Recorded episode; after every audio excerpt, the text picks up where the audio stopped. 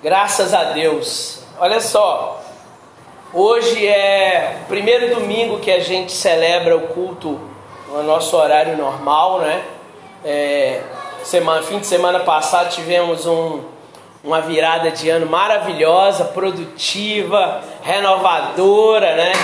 É, em que a gente ceou na virada mesmo, foi massa porque a ceia rolou exatamente na virada, e foi algo assim que a gente não tinha feito antes ainda, a gente sempre ceava às vezes antes e tal, e rolou exatamente na virada, a gente estava orando, celebrando ao Senhor, depois ficamos aqui naquele churrasco maravilhoso até as quatro e meia da manhã, né?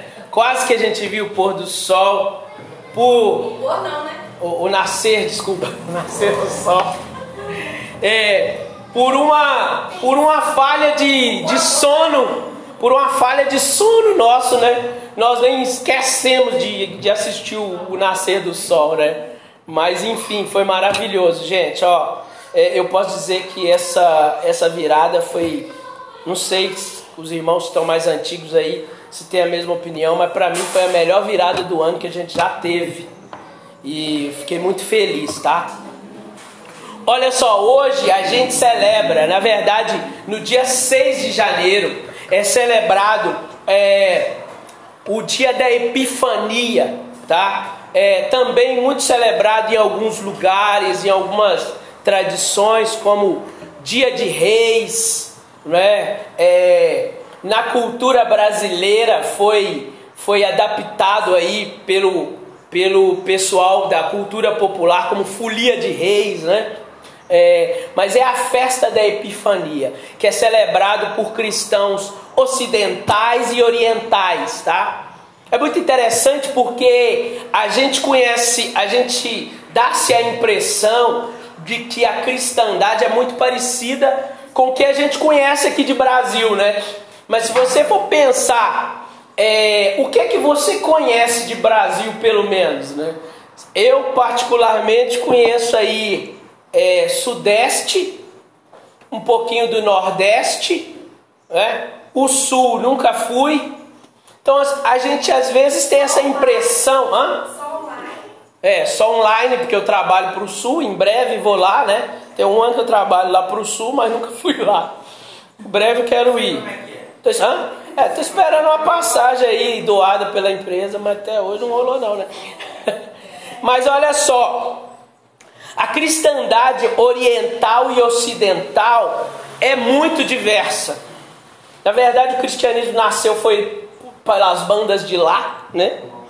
E boa parte da cristandade, principalmente na região da Ásia, da África, celebra a festa da Epifania, tá? Tanto protestantes quanto católicos romanos, tá bom?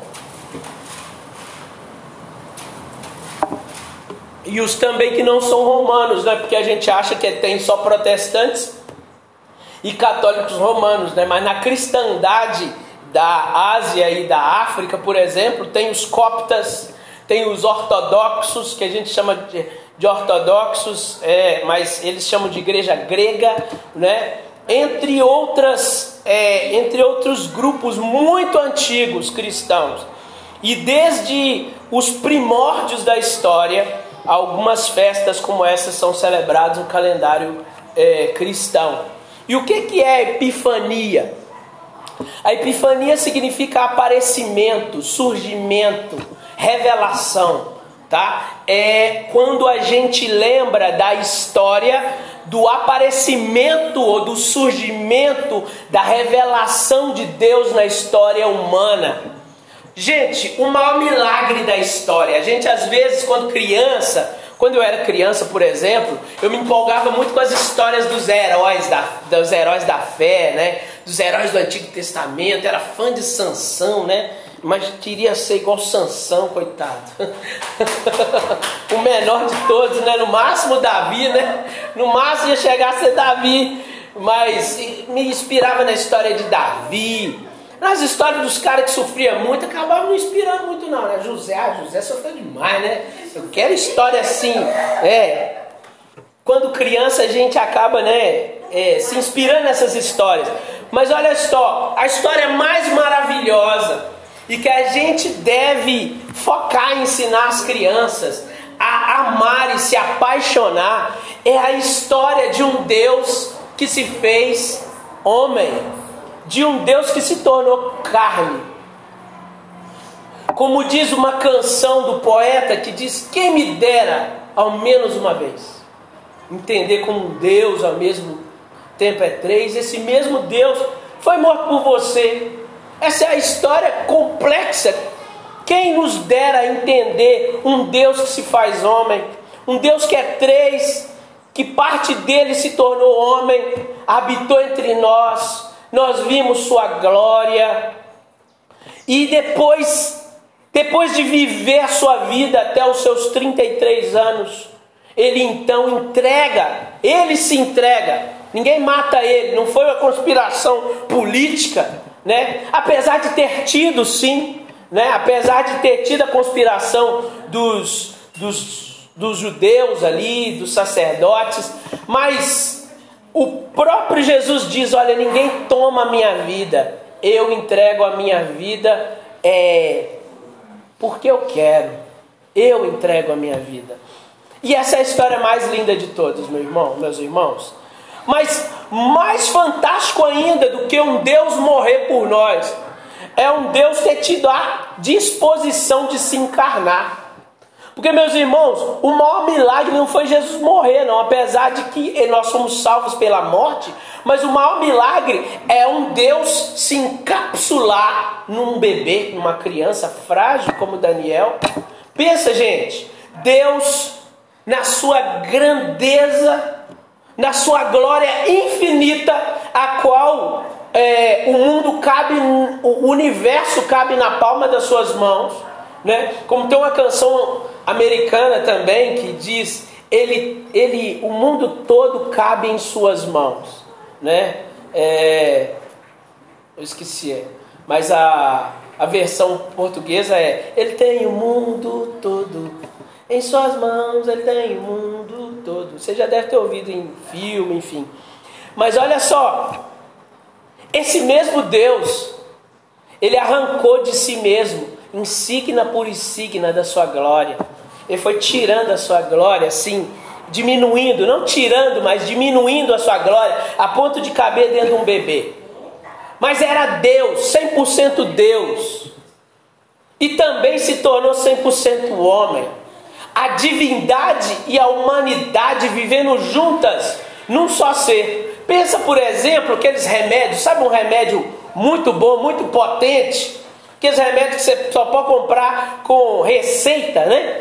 Só que ele é encapsulado, às vezes, é, se você fosse tomar a matéria-prima dele, que às vezes saiu até aqui do Brasil, da própria Amazônia e tal, é, mas se você fosse tomar aquilo, você ia ter que, enfim, comer umas umas folhas de umas 10 árvores, né?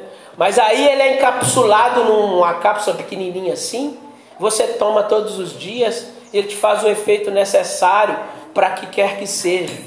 Deus encapsulado em homem. Deus na sua forma profunda, gloriosa, infinita, mas encapsulado em um bebê. Ele é a luz do mundo. A gente cantou aqui a música Luz do Mundo, e é isso. A epifania significa isso. Deus que se tornou luz para o mundo. Deus que se revelou ao mundo, a todas as nações. O reino que veio sobre a humanidade. A pedra que quebrou a estátua que Nabucodonosor sonhou. Lembra da estátua dos reinos da terra? e aí vem uma pedra e quebra toda, toda essa estátua. Não é uma pedra que a gente inventa, não é algo criado pelos cristãos, não é algo criado por nós, mas é um reino criado por Deus. E olha só, irmãos, no texto que nós lemos de Mateus capítulo 2, conta a história desses visitantes do Oriente, tá? É, esse fala assim, mas lá já não é Oriente.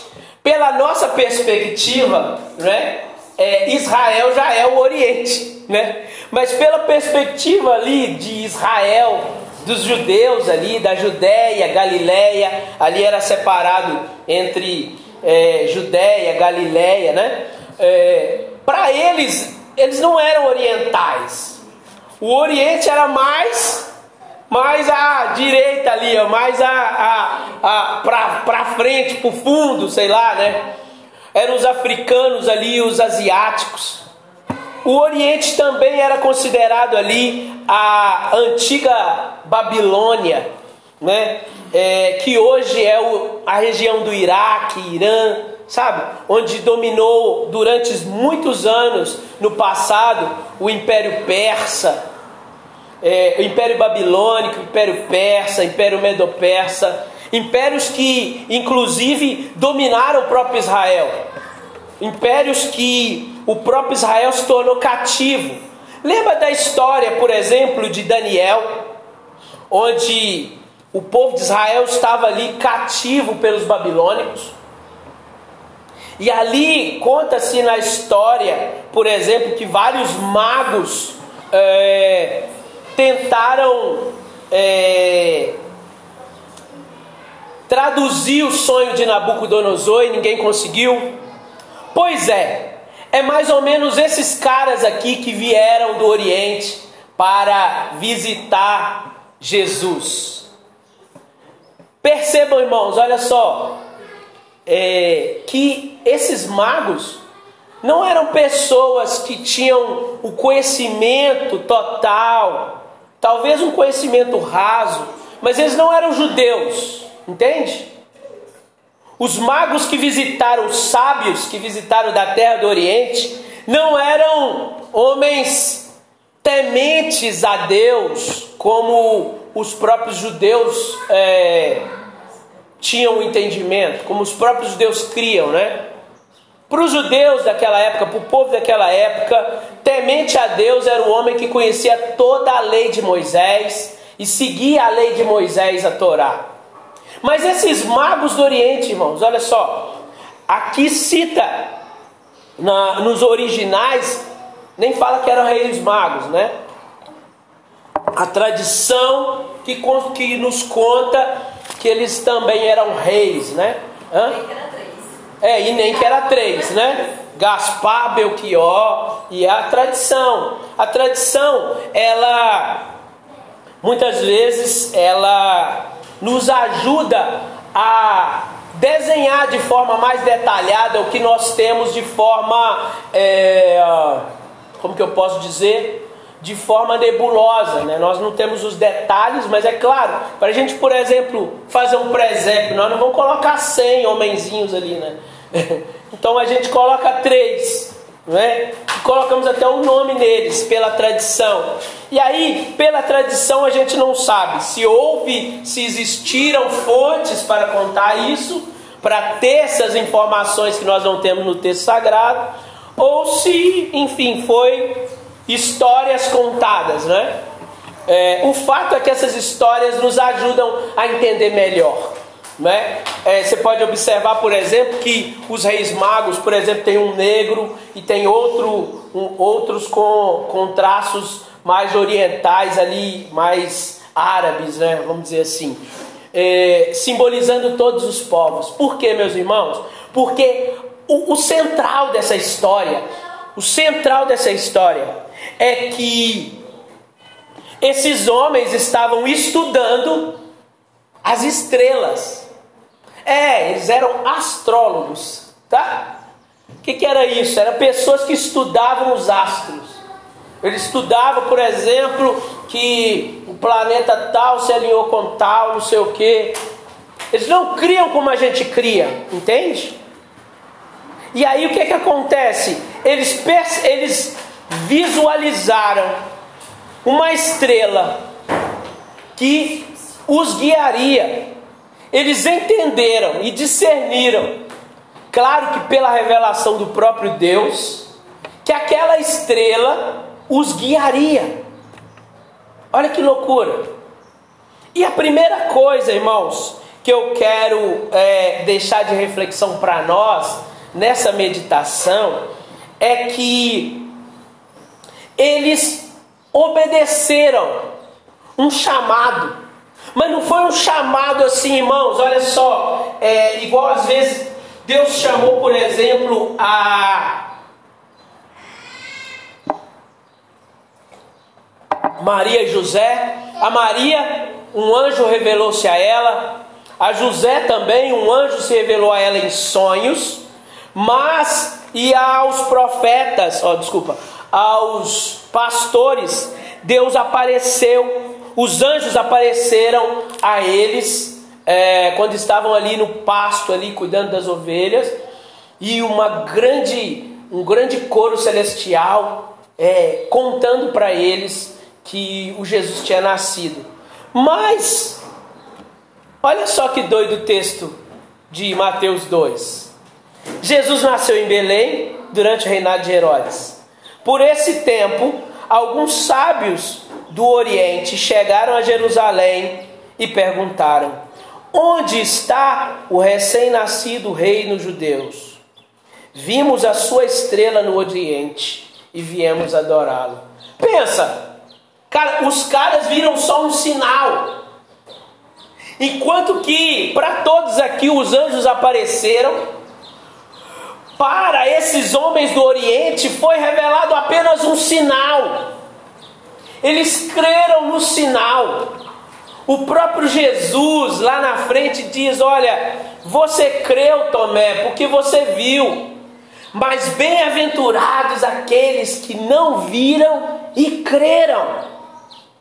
Cara, olha só, os primeiros bem-aventurados que não viram e creram foram aqui na história de Jesus os magos, reis magos ou os magos, que algumas versões chamam de sábios, mas eram magos mesmo, sabe? Magos de magia mesmo, de, de coisas que a gente não acredita. Como então Deus chamou esses caras? Como então Deus se revelou a esses caras? Pensa comigo, meu irmão. Porque às vezes a gente pensa assim, não, eles eram sábios, tementes a Deus de alguma maneira. Como? A palavra de Deus não tinha chegado até eles. Mas eles viram a estrela. E aquela estrela simbolizou para eles que um rei estava nascendo. Eles falaram: vamos lá, levar presentes. Eles obedeceram um sinal. Irmãos, às vezes Deus vai falar com você, não de forma é, sobrenatural, como os anjos falaram com os pastores, ou com Maria ou com José, mas Ele vai te dar sinais. E no seu coração, se você tiver o coração disposto a ouvi-lo, Ele vai guiar o seu caminho, entende? Assim como guiou o caminho dos magos aqui. E quando eles chegaram, eles perguntaram, e aí foram perguntar logo pro, pro, pro povo em Jerusalém, e o povo que estava ligado a Herodes, né? Nós vimos a estrela e vimos que um rei adorava, e, e, e vimos que um rei dos judeus nasceu. O Herodes ficou louco. Como assim um rei nasceu? Eu sou rei dos judeus? Como que um rei nasceu? Né? Então a primeira coisa, eles obedeceram ao chamado de Deus.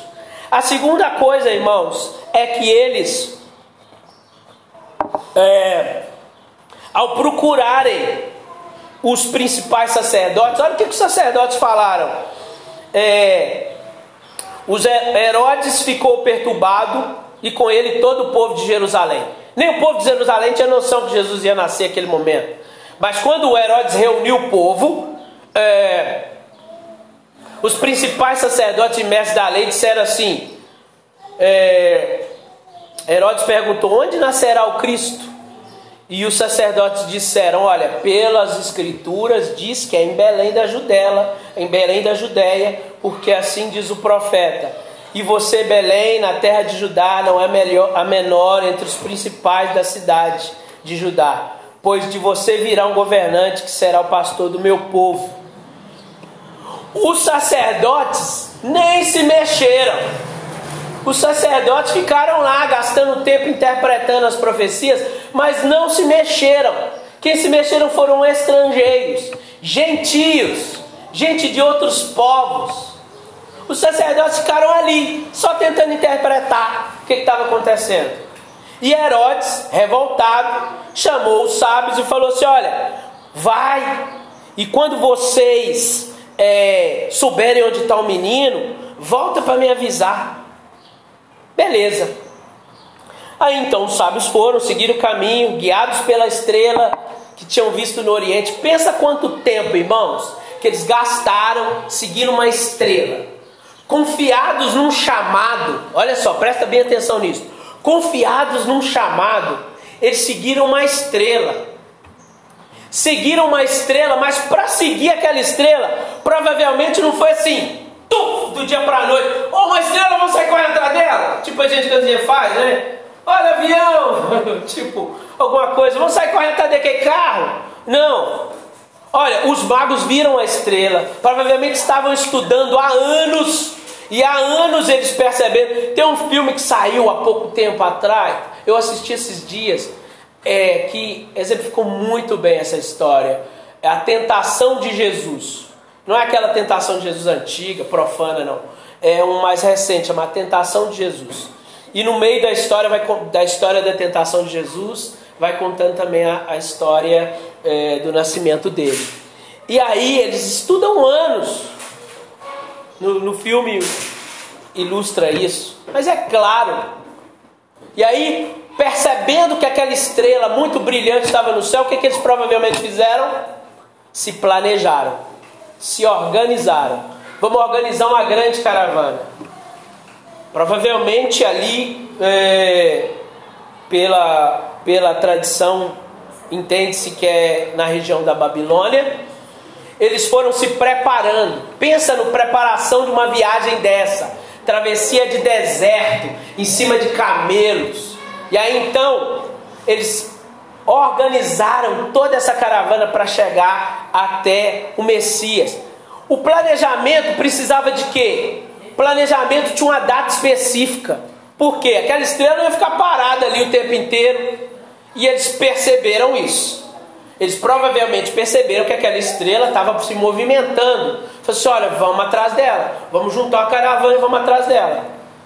Tinha uma data específica para aquela estrela chegar no seu, no seu, como que eu posso dizer? No, no seu destino, obrigado. É, então eles tinham que se preparar rapidamente, se planejar rapidamente, pôr mantimentos nos camelos, mas não só mantimentos, mas também os presentes que eles iam dar para esse rei. Que o texto diz aqui no final que eles abriram seus cofres. Então não era presente, eram cofres, sabe? Caixas fechadas, trancadas e trancafiadas, para que não houvesse roubo durante a travessia no deserto. Eles tinham que programar também soldados para que caminhassem com eles para proteger essa caravana. Todo esse planejamento requer, requereu tempo, pensamento, raciocínio. Irmãos, Deus, nos, Deus já tem nos chamado, desde o início do ano passado, a uma, um posicionamento em relação a planejamento. E é isso que nós vamos fazer esse início, isso que nós estamos fazendo. Já, eu já comecei a, a planejar algumas coisas nossas e nós vamos começar na terça-feira, tá bom? A fazer o nosso planejamento do ano, tá bom? Juntos. Já vou trazer algumas coisas prontas, porque para que façamos uma viagem, para que cheguemos nossa ao destino da nossa missão, é necessário que haja planejamento. Mas irmãos, não é só na igreja, é na nossa vida também. Para que a gente, por exemplo, tire férias e possa viajar, não é? é necessário que a gente faça um planejamento antecipado. É, eu estou lutando, confessando um pecado, vamos dizer assim, eu estou lutando na minha vida pessoal hoje porque eu não tive algumas, alguns algumas posturas de planejamento no passado. Hoje eu estou planejando, mas eu estou planejando sofrendo consequências do meu passado, de coisas que eu não planejei, de viagens que eu fiz sem planejar. Sabe quando você faz uma viagem sem planejar e enfia o pé na jaca? Gasta o cartão de crédito para você não sabe como pagar? Mais ou menos por aí. Meus irmãos, não se faz uma viagem longa sem planejamento. E é isso. O texto diz isso. O texto mostra que esses homens estavam preparados com presentes, eles chegaram até seu destino, guiados pela estrela, mas com certeza protegidos por uma guarnição, protegidos por muito planejamento, tá bom? Então a primeira coisa, ouça o chamado de Deus. A segunda coisa, planeje aonde Deus te mandou ir, planeje para você ir com segurança. Vamos nos planejar, irmãos. Mês de janeiro é mês de planejamento para nós, tá bom? Se precisar, fevereiro também a gente continua planejando. Mas é necessário que a gente faça tudo com o pé no chão, para saber onde a gente está indo, para conseguir chegar onde a gente precisa. Em terceiro lugar, meus irmãos, olha só. Ao chegar, guiados pela estrela é, que tinham visto no Oriente, eles seguiram seu caminho. E adiante deles, ela ia, a estrela adiante deles, até que parou acima do lugar onde o menino estava. Quando viram a estrela, ficaram muito alegres. Irmãos, terceiro, terceiro ponto aqui de, dessa reflexão. Eles se alegraram muito. Sabe por quê, irmãos? Porque quando a gente recebe um chamado, quando a gente se prepara, a gente consegue viver de forma mais intensa a celebração. Sabe? É, eu sei que a gente está no caminho, meus irmãos. Nós, como igreja, estamos no caminho ainda de acertar um tanto de coisa, né? E às vezes, quando a gente não planeja, a gente tem a gente fica mais ansioso, mais é, abafado das coisas acontecerem tudo dentro do, né? Mas quando a gente planeja, quando a gente, enfim, está preparado, é mais fácil de celebrar. E celebração, meus irmãos, é o que? Celebração é um, uma disciplina espiritual. Ce celebração, meus irmãos, é uma ordenança bíblica. Se você pega Salmos, apesar de Davi estar tá passando ali, Davi, outros salmistas, Salomão também é salmista, é, os filhos de Corá são salmistas, vários homens é, contribuíram nos Salmos. Mas você percebe muito é, salmos dizendo: alegre-se no Senhor, apesar das circunstâncias. Tem salmo que às vezes começa triste, começa assim: eu estou sendo perseguido, está tudo difícil e tal, mas alegremos o Senhor, cantemos ao Senhor com júbilo, batemos palmas, dancemos na presença do Senhor. É, o povo judaico sempre foi um povo de muita festa, porque Deus ensinou isso para eles. Às vezes, irmãos, a gente tem na nossa cultura ocidental uma uma religiosidade um pouco mais fechada, um pouco mais é, séria. Isso não é herança dos povos primitivos, dos povos ali da, da, da Bíblia, do povo de Israel. Isso é uma herança do povo europeu. É uma herança da frieza europeia, sabe? Que tornou a, as celebrações, porque a gente não chama o culto às vezes de celebração, mas a gente é, recebeu a herança europeia de que a celebração ela não é festiva. A celebração às vezes nem parece com a palavra, com o significado é, do dicionário. A celebração é mais introspectivo. Não que isso esteja errado, e ser introspectivo é bom. Meditar, a estar aqui diante do Senhor em solene, em solene é, devoção é importantíssimo. Mas a celebração também faz parte. Então eles se alegraram diante do Senhor. Eles celebraram ver o menino ali, o rei. Uma, imagina, gente, Alguns filmes conseguiram traduzir isso, mas imagina uma estrela brilhando ali em cima do menino, em cima do rei que nasceu. Então a terceira coisa que eu digo, depois de chamado, depois de planejamento, é celebração. Celebração é uma das disciplinas espirituais. Se você estudar, por exemplo, disciplina espiritual, os meninos aí estavam estudando é, disciplinas espirituais no SAT, né, no seminário. Uma das sete disciplinas espirituais é celebração, junto com oração, junto com jejum, junto com meditação, solitude, louvor, estudo. A celebração também conta como disciplina espiritual. Quarto lugar, olha só. Ao entrar na casa, viram um menino com Maria, sua mãe, e se prostraram e adoraram. Junto com a celebração vem a adoração. Porque, irmãos, sem adoração, a celebração vira uma coisa banal. Porque a galera está celebrando aí outras coisas, né? Houve muita celebração, não houve? Na virada de ano. Mas só nós celebramos adorando a Deus. Só nós, entre aspas, né? Só nós que eu falo assim, o povo de Deus o povo de Deus celebrou adorando a Deus, adorando na igreja. Toda igreja passava aí estava fazendo a virada, orando e adorando a Deus. Claro que depois teve comida, teve carne, teve risada, teve brincadeira, mas tudo regado também à glorificação daquele que veio, encarnou, fez-se homem, habitou entre nós. Nós vimos a sua glória, o Emanuel. Amém? Por isso que a gente está aqui, meus irmãos. E a gente nunca pode esquecer dessa história. Além de adorar, isso aqui vai ser com vários pontos, né? Além de adorar Deus, além de celebrar, planejar e ser chamado, eles também ofertaram o melhor que tinham. Eles, irmãos, entregaram o melhor do que eles tinham. Eu queria te é, desafiar refletir se você tem dado da sua vida, de você mesmo, o melhor que você tem. Se você tem ofertado ao Senhor o melhor que você tem. Olha só, eles então abriram seus tesouros, os seus cofres, e presentearam com ouro, incenso e mirra. O que, que Isaías falava lá? Lembra quando eu li no início?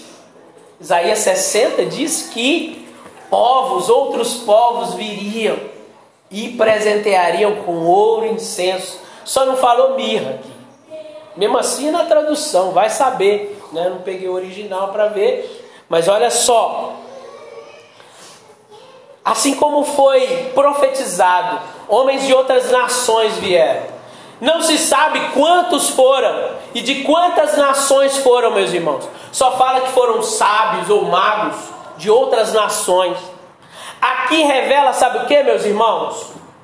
Nações que não conheciam a Deus vieram se prostraram diante daquele que nasceu. Esse é o propósito de Deus: trazer as nações para si. Porque no fim diz que o texto bíblico também diz que no fim todo joelho se dobrará, toda língua confessará que Jesus é o Senhor. Ou povos, pessoas de todos os povos, de todas as tribos, línguas e nações, dobrarão-se diante do Senhor. Entende? O Senhor é a luz do mundo. Nós não cantamos? Luz do mundo. Vieste a treva para que eu pudesse viver vieste à terra para que eu pudesse viver. Ele tirou da nossa frente as trevas que nos cegavam. Ele é a luz que ilumina o mundo. Sabe quando a gente ilumina, irmãos, a nossa casa no fim do ano? Sabe quando a gente ilumina uma árvore de Natal? É a sinalização da luz do mundo. Ele é a luz do mundo. Entende? E eu queria te questionar: o que você tem feito com o seu coração, com a sua vida? Será que você tem sido fiel ao Senhor naquilo que você tem proposto a ofertar ao Senhor? E eu não falo só de, de, de dízimos e ofertas, não, irmãos. No sentido de, claro, que a igreja precisa, o corpo de Cristo precisa, a obra de Deus precisa que você seja dizimista fiel, que você oferte na obra do Senhor. Mas a Bíblia, a palavra de Deus diz também a respeito da gente como oferta. Lembra da canção? Vem o Senhor minha vida oferecer como oferta de amor. Afinal de contas, irmãos, todo nosso ser deve ser uma oferta ao Senhor. todo nosso ser deve ser ofertado a Deus. Eles ofertaram é, o, o, esforço deles de sair de onde eles estavam para tudo que eles tinham que, que eles iam fazer para visitar o rei e presenteá-lo e adorá-lo. Meus irmãos, olha só, quando alguém vive é, ouvindo o chamado, quando alguém vive adorando a Deus, quando alguém vive celebrando em alegria a Deus, ele também se oferta, ele também oferta o melhor que ele tem. Ele oferta de coração, não por obrigação, irmãos, porque, olha só, Deus não tem alegria na oferta por obrigação. É, eu sei que às vezes a gente tira do que a gente fala assim: olha, eu vou ofertar aqui, eu, mas assim, nem estou com o coração nisso, que eu sei que não é que Deus não se agrada, mas que Deus se agrada mais quando está no nosso coração, né? quando ele fala assim: olha, não, tudo é teu, Senhor, e do que é teu te damos.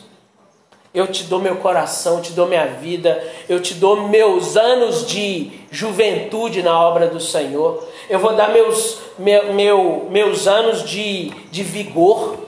Todo mundo aqui, irmãos, está no melhor, vamos dizer, na melhor fase da vida. Que é uma fase que já saiu daquela da imaturidade da, da, do início da juventude mas somos todos adultos jovens, né? A maioria casados, iniciando alguns com filhos. Nós estamos na melhor fase da nossa vida para entregar nossa vida a Cristo, para entregar nossa vida de verdade ao Senhor, para gastar nossa energia, nosso tempo a, a, acumulando tesouros, não nessa terra, como foi lido no momento da generosidade, mas acumulando tesouro nos céus como a gente acumula tesouro nos céus? Sendo arautos desse reino na terra, ouvindo o chamado de Deus, pelos sinais que Deus nos dá, e indo aonde Deus nos guiar, sabe? E às vezes ir aonde Deus nos guiar é ouvir a palavra dele, não um anjo que aparece, porque hoje até nem anjos estão se revelando assim mais, porque a escritura já está fechada, e apesar de ter pessoas que têm experiências assim, a gente tem que buscar a resposta na palavra de Deus, né? Tem algumas, tem algumas pessoas né, que eu conheci na história aí, na, na minha vida, que começaram a ouvir vozes de anjos e, e dar, inclusive, é, como é que fala? Ouvidos a, a, palavras de anjos que até saíram da igreja, né? O Epson tá ligado aí de algumas histórias. Até saíram da igreja. Porque o anjo falava, falava assim: não, fica em casa, vou trazer a ceia para você, alguma coisa assim. Então, irmãos, olha só, a palavra de Deus já se revela. Os sinais, a estrela está revelada aqui para nós. Mais vale ouvir a palavra de Deus. E quando você ouve a palavra de Deus, meus irmãos, às vezes você vai fazer igual a história, uma história fictícia do quarto sábio. Não sei se alguém já viu esse filme. É um filme da década de 80, 90, chamado Quarto Sábio. Muito bonito o filme. Se você procurar na internet, você acha no YouTube. É...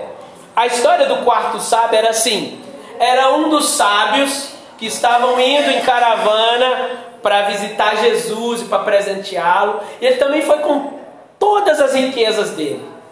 Ele foi para ofertar, ele tinha uma riqueza para ofertar, gastou, juntou tudo que ele tinha para fazer essa viagem. Era uma viagem muito, muito longa. Então o que, que ele fez? Só que no meio do caminho, ele foi encontrando, irmãos, pessoas necessitadas. Ele encontrou ali é, um doente, ele encontrou ali, tipo a história do bom samaritano, ele foi encontrando pessoas no caminho e aquilo que ele tinha, ele foi ofertando para aquelas pessoas ele gastou tempo para cuidar de alguém que estava doente e tal. Ele ficou mais de, de meses cuidando de uma pessoa lá. E aí ele foi perdendo o, o tempo da, do, da caminhada. E chega em Jerusalém, Jesus já tinha nascido, já estava grande, e o coração dele se entristeceu. Mas aí é, algo é revelado ao coração dele, como a palavra de Deus diz: que tudo aquilo que você fez a um dos meus pequeninos, a mim eu fizeste. É, revelado ao coração dele isso. Não vou dar muito spoiler, depois se você quiser assistir o filme, Tá? E é isso, sabe? Porque às vezes é, a obra de Deus está do nosso lado. É uma pessoa que a gente precisa abençoar, que a gente precisa cuidar. O reino de Deus às vezes cresce do lado da nossa casa. O reino de Deus cresce às vezes no nosso trabalho e a gente não está ligado. Então esse é o chamado de Deus. É, avalie o quanto você tem ofertado da sua vida ao Senhor. E por último, meus irmãos, para fechar, no versículo 12 diz assim: Quando chegou a hora de partir, retornaram para sua terra por outro caminho, pois haviam sido avisados em sonho para não voltar a Herodes. Olha só, eles viram, foram viram o sinal, ouviram o sinal, ouviram o chamado, eles planejaram, eles encontraram o Cristo, adoraram e celebraram, eles ofertaram, mas chegou um momento em que eles ouviram a voz de Deus. Aqui já fala que não é mais um sinal, aqui já foram avisados em sonho. Aqui provavelmente, assim como para José, um anjo apareceu para eles e avisou eles em sonho. E aí então, olha, avisou eles e eles mudaram a rota. Às vezes, irmãos, é, é necessário a gente mudar a rota que a gente está seguindo. A gente viu um sinal, a gente planejou, e é claro que no planejamento nem tudo tem sinais, então a gente planeja algumas coisas a mais. Mas às vezes Deus fala com a gente: olha, não faz assim não, muda essa rota, muda isso. A gente tem que estar sensível para ouvir a voz de Deus e mudar o nosso planejamento. Então, irmãos, mesmo que planejemos, se Deus direcionar você, mude o planejamento. Mas olha, esteja com o ouvido sensível a ouvir e obedecer. Porque, por exemplo, poderia ter, eles poderiam ter tido um sonho, assim, ah, sonho de barriga cheia, comemos muito ontem, né? Foi uma festa e tal. Não vão, vão, vão seguir, vão, vão lá no Herodes. Mas não, eles obedeceram. Meus irmãos, Deus fala muito conosco em sonhos, tá? Olha, Deus fala muito com a Val, por exemplo, em sonhos. Comigo também Deus fala. Em outras pessoas, eu sei que Deus pode, já pode ter falado com você em sonhos. Ou de outra forma, não sei. Mas olha, quando você perceber que é Deus falando com você, obedeça. Não duvide. É melhor às vezes você considerar algo como sendo a voz de Deus, é, um aviso, do que você perder a voz de Deus. É claro que se for alguma coisa complicada, você vai fazer prova de Deus, for uma mudança muito brusca, você vai avaliar dentro da palavra de Deus, se bate com a palavra de Deus, aquilo que você, você recebeu de palavra, né? Porque às vezes a gente fala assim também, recebi uma palavra de Deus e eu estou indo. Não é? Avalie na palavra de Deus mesmo, se é isso. E se for, obedeça. Sabe? Porque Deus sempre fala conosco, irmãos, olha, para a gente fechar agora, concluir, Deus sempre fala conosco a respeito do seu reino. Deus nunca está pensando só na gente. Sabe aquela, ai Deus falou comigo que eu vou ficar rico. Mano, será que tem um propósito nisso? Primeiro, será que você vai abençoar alguém? Será que você vai abençoar o rei? Não sei. Mas ou se é para usufruto, usufruto próprio. Jesus falava assim: olha, é, se vocês pedirem em meu nome, tudo aquilo que vocês pedirem ao Pai, sabe, vocês vão receber. Mas tudo aquilo que vocês pedirem, segundo a vontade do Pai segundo o seu reino os seus propósitos. Se o seu coração estiver no Senhor, se vocês busquem primeiro o reino de Deus, né, o texto diz, e aí então, se vocês pedirem, buscando o reino de Deus, vocês estão com a mente no reino, tudo que vocês pedirem, vocês vão receber. Então Jesus está nos ensinando que o que a gente pedir em relação ao reino, uma relação à, à nossa vida como um todo, que foi mudada por Deus, aí sim nós vamos receber. Tá bom? Então, ouça a voz de Deus, ouça o chamado de Deus. Celebre, adore, planeje. Vamos planejar, irmãos. Olha, Deus tem algo para nós, Ele quer que a gente chegue num lugar além, muito além do que a gente sonhou, muito além do que a gente está hoje, mas é necessário que a gente se organize. É necessário que a gente planeje e que a gente ouça a sua voz. Tá bom, meus irmãos? E é isso que eu queria deixar para vocês.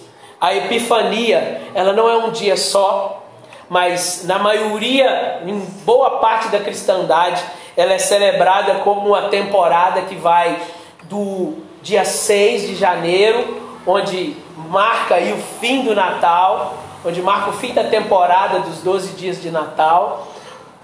E começa então esse tempo até a quaresma, onde nós vamos meditar nos surgimentos de Jesus. Quando Jesus surge ali e faz seu primeiro milagre ali no casamento em Caná da Galileia, quando Jesus é batizado, tá? Inclusive hoje um dos textos além do texto dos Reis Magos é o batismo de Jesus. Eu escolhi pregar em cima da temática do dia 6, que é os Reis Magos. Mas hoje também é lembrado o batismo de Jesus. Enfim, até a quaresma vamos lembrar sobre esse Deus que se revela a nós e é luz para o mundo. Amém? E é isso, irmãos. Que Deus abençoe vocês. Que a palavra de Deus é, continue sendo luz na vida de cada um de nós. Que a gente tenha um ano de 2023 iluminado por Deus, planejado, sonhado, vivendo missões, vivendo é, caravanas rumo àquilo que o Senhor quer para nós.